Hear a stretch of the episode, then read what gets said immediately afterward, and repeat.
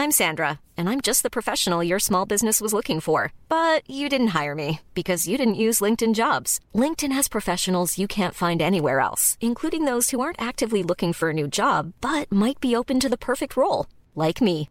In a given month, over 70% of LinkedIn users don't visit other leading job sites. So if you're not looking on LinkedIn, you'll miss out on great candidates like Sandra. Start hiring professionals like a professional. Post your free job on linkedin.com/spoken today.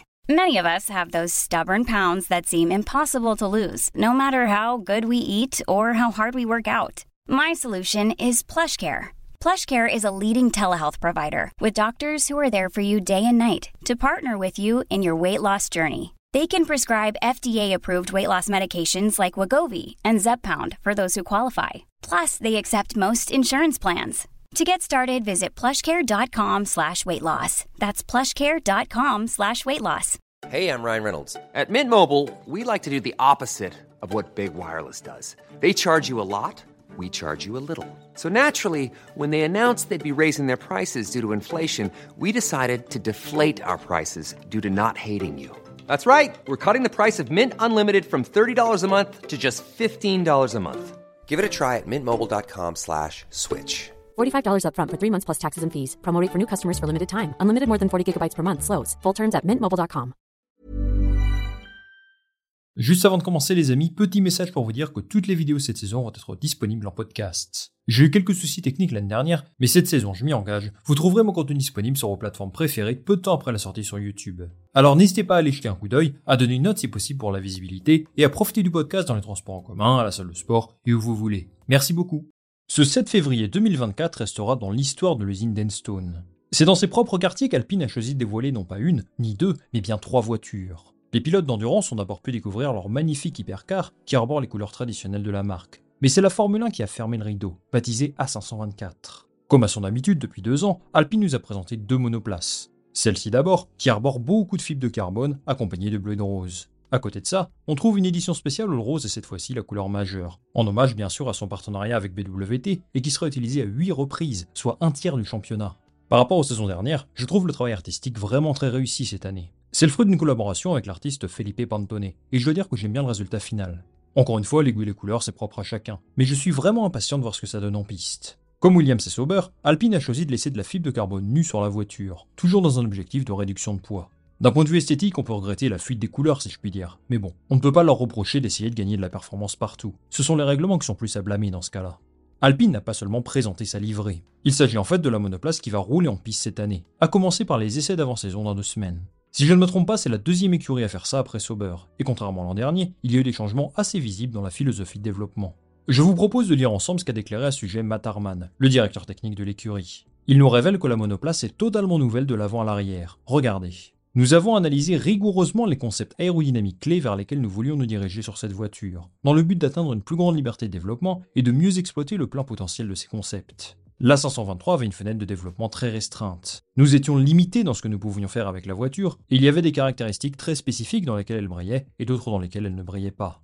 La 524 est dotée d'un nouveau châssis, de nouveaux réglages sur la suspension arrière, un système de freinage modifié pour améliorer le refroidissement, un nouveau nez, un nouvel aileron avant et un plancher plus agressif. En appliquant ces changements, nous nous donnons une plus grande marge de manœuvre pour améliorer les performances au cours des deux prochaines saisons, même si nous avons dû faire des compromis pour atteindre certains objectifs. Alors il y a plusieurs choses à retenir ici. De toute évidence, la monoplace de l'an dernier n'a pas donné satisfaction, puisqu'ils ont décidé de tout changer. C'est logique. Ils sont passés de la quatrième à la sixième place au constructeur, et c'est l'une des équipes qui a le plus régressé par rapport à la saison précédente. Il y a pas mal d'évolutions techniques qui vont dans la direction de la Red Bull, par exemple le plancher, et encore une fois c'est logique. Ils s'inspirent de ce qui se fait de mieux sur la grille. C'est également ce qu'on a pu voir chez Sauber.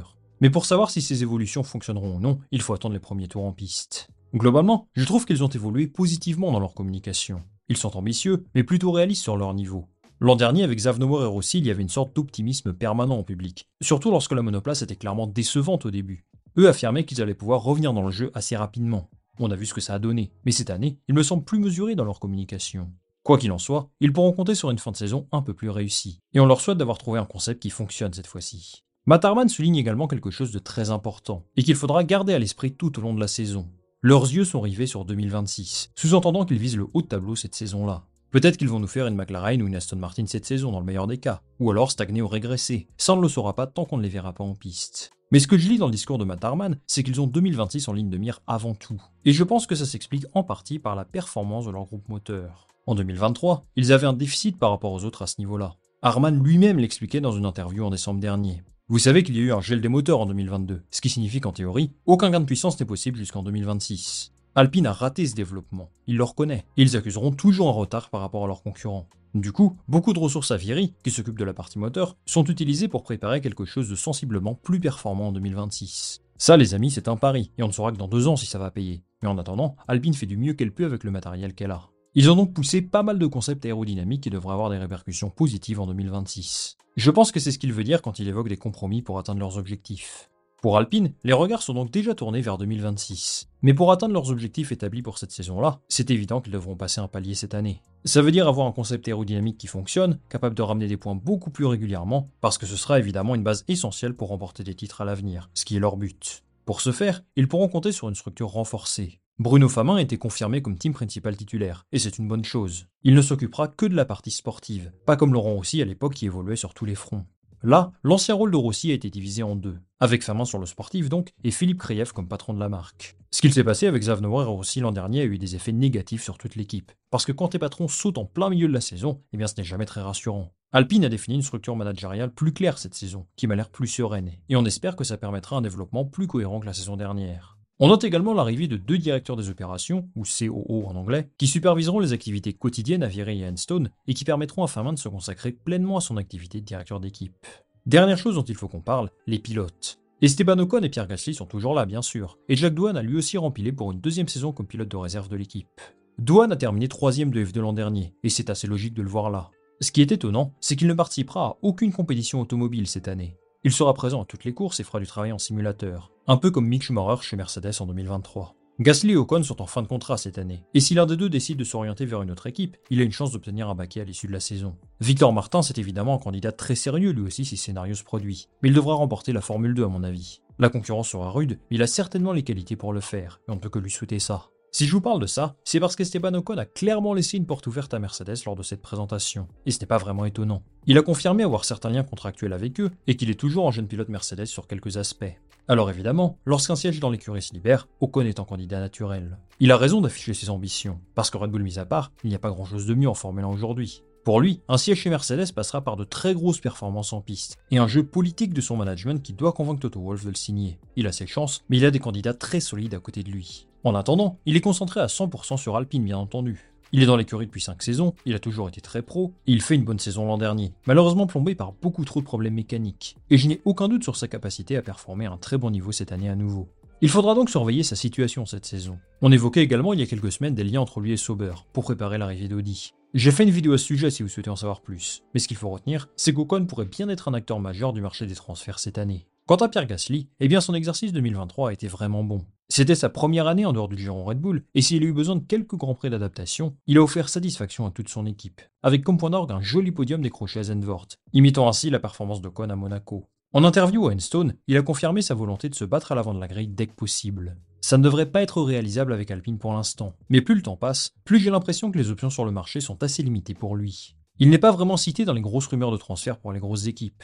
Red Bull c'est mort, il semblerait y avoir d'autres candidats devant lui chez Mercedes. Alors qu'il avait une belle petite cote là-bas il y a un moment. S'il évolue au même niveau que l'an dernier, je n'ai aucun doute sur son futur en Formule 1. Et on verra bien les offres qui seront à sa disposition pendant la saison. Dans tous les cas, je ne vois pas pourquoi Alpine ne chercherait pas à le prolonger.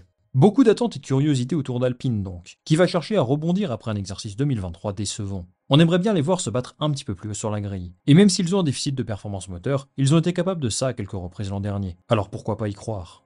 On souhaite à Ocon et Gasly la meilleure saison possible, en espérant pour eux qu'ils conduisent une voiture à la hauteur de leur talent.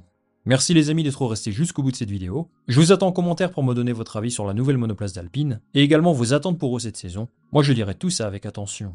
Comme d'habitude, si cette vidéo vous a plu, je vous invite à liker, à la partager autour de vous, et bien sûr à vous abonner pour mon frère du soutien et de la visibilité. On va se retrouver dès demain pour parler de la monoplace de Visa Cash App RB Formula One Team, ou Toro Rosso si vous voulez. Allez, salut, à la prochaine.